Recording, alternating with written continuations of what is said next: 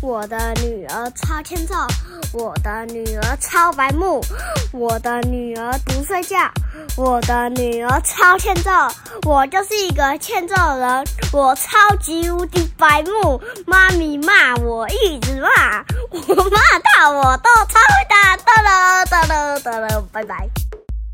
欢迎收听《熊赞的成语故事》EP 一百零二集，我是阿雄。我是妈咪。今天我们来讲谁的故事，你知道吗？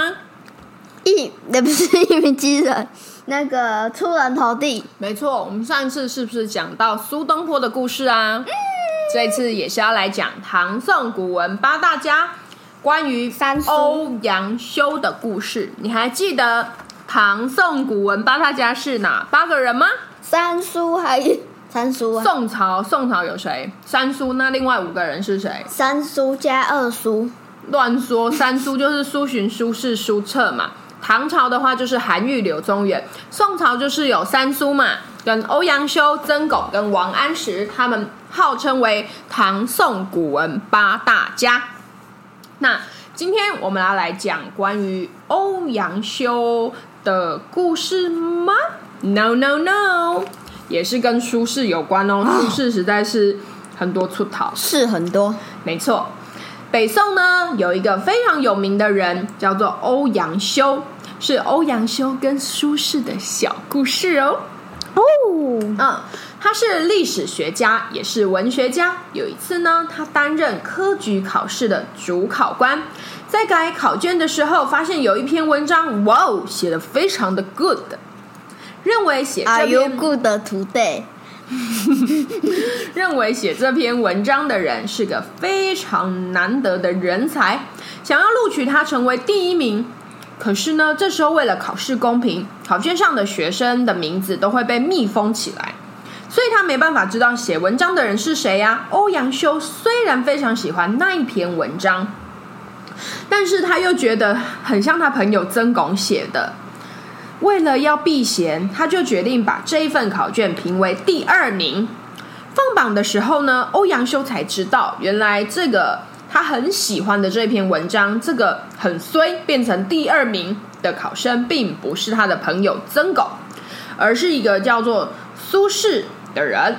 欧阳修，欧阳修，欧阳修是哎我一直谁？飘楚庄王楚庄王跟欧阳修。苏跑。欧阳修非常欣赏苏东坡的才气，因此他在写给他好朋友的信中提到，读苏东坡的文章非常流畅，实在是很快乐的事情啊！我不应该阻挡在他前面，而是要让他发挥自己的才华，最后那第一门是谁？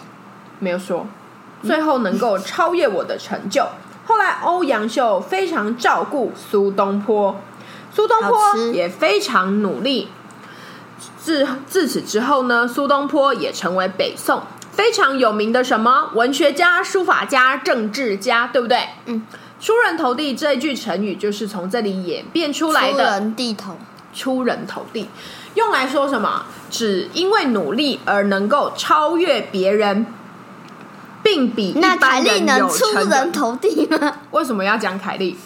因为之前玉明竟然也有讲到凯莉啊。可是凯莉又都不听，一那命传给他听。呜呼我就说凯莉，你有听我们的一成语鸣惊人吗？他说没有啊，我怎么凯莉声音长这样？没有啊，凯莉声音就很低呀、啊。没有哦。对呀、嗯好，那我来问问你啊，啊，科举的主考官是谁？是是谁？苏 你就真的苏东坡跟那个谁，讲干话。那个谁，主考官叫欧阳修啦。那欧欧阳阳修修真正欣赏的人是谁？苏东坡，苏东坡真正成功的原因是什么？因为文章写的很好，他自己很努力啦。因为文章写的很好。哇，你真的很训呆哎。好，那你用出人头地来造一个成语可以了吧？好，凯莉有，呃，不是不是，凯莉 讲错了。小明，小明本来数学考得非常非常非常非常差，嗯，然后啊，有一天他突然考了两百分，出人头地。不是这样用的啦。不是这样用的他突然，出了出人头地，考了一百分。不是这样用的啦。出人头地的意思是什么？只因为非常努力而能够超越别人，并比一般人有对啊、不是吗？不是这样用，他突然变得很厉害，他不是突然，他是一直一直很努力耶。应该要这样子说，妈咪今天能够在煮饭这个领域出人头地，除了天分以外，努力也是一大因素啊。但是你之前是黑暗料理吧所？以我努力啊，所以我努力学习、你啊。九十九趴都是努力，只有一趴是天分。咦，你从今天开始不用吃妈咪煮的饭了，我在这里宣布。好，那最后呢，我们照惯例来分享几个跟出人头地相似的成语有什么？有光宗耀祖、一鸣景惊人，衣锦还乡、功成名就。相反有什么呢？有庸庸碌碌、相形见绌。好了，今天。